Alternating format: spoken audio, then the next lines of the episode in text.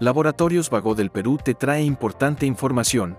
Esta vez hablaremos de asma en niños, a cargo del doctor Juan Torres, neumólogo pediatra. ¿Qué es el asma?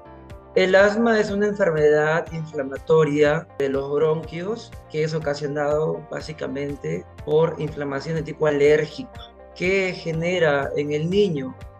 Genera tos, que puede ser muy molestosa, sobre todo cuando se resfría, que despierta al niño, lo hace vomitar por la tos, hace que el niño se ahogue, que cuando corre, juega, llora o ríe, también tosa, se escuchan sonidos en el pecho, ronquidos, silbidos, a veces mejora con un inhalador como salbutamol y que requiere un tratamiento, porque si no se usa un tratamiento para calmar el asma, no se va, molesta y angustia a los papás y hace que esta tos pueda inclusive llevarlas al hospital.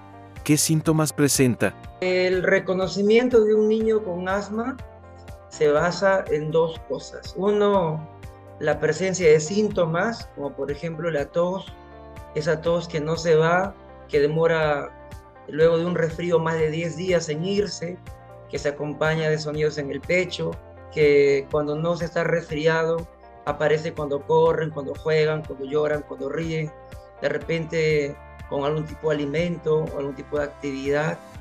Y también tener antecedentes de atopía o alergia, tanto en el niño como en la familia.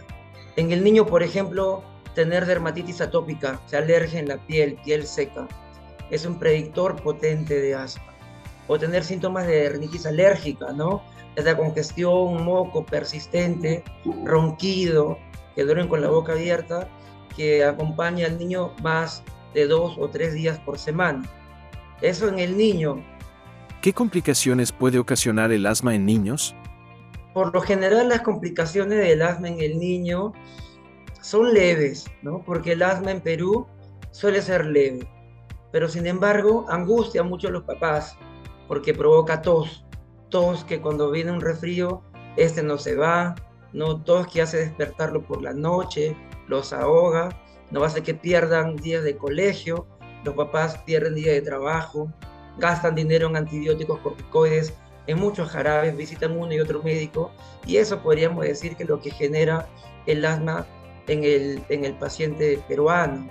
Pero en niños con asma un poco más seria, que son los pocos, pero existen, no puede ser que se vaya al hospital porque se le cierra el pecho, se hospitalice por una crisis de asma que requiere oxígeno, y algunos casos mucho más severos daña el pulmón, ¿no? y el daño pulmonar es irreversible.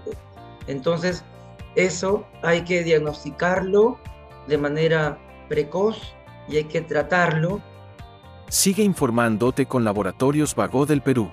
30 años. Misión que trasciende.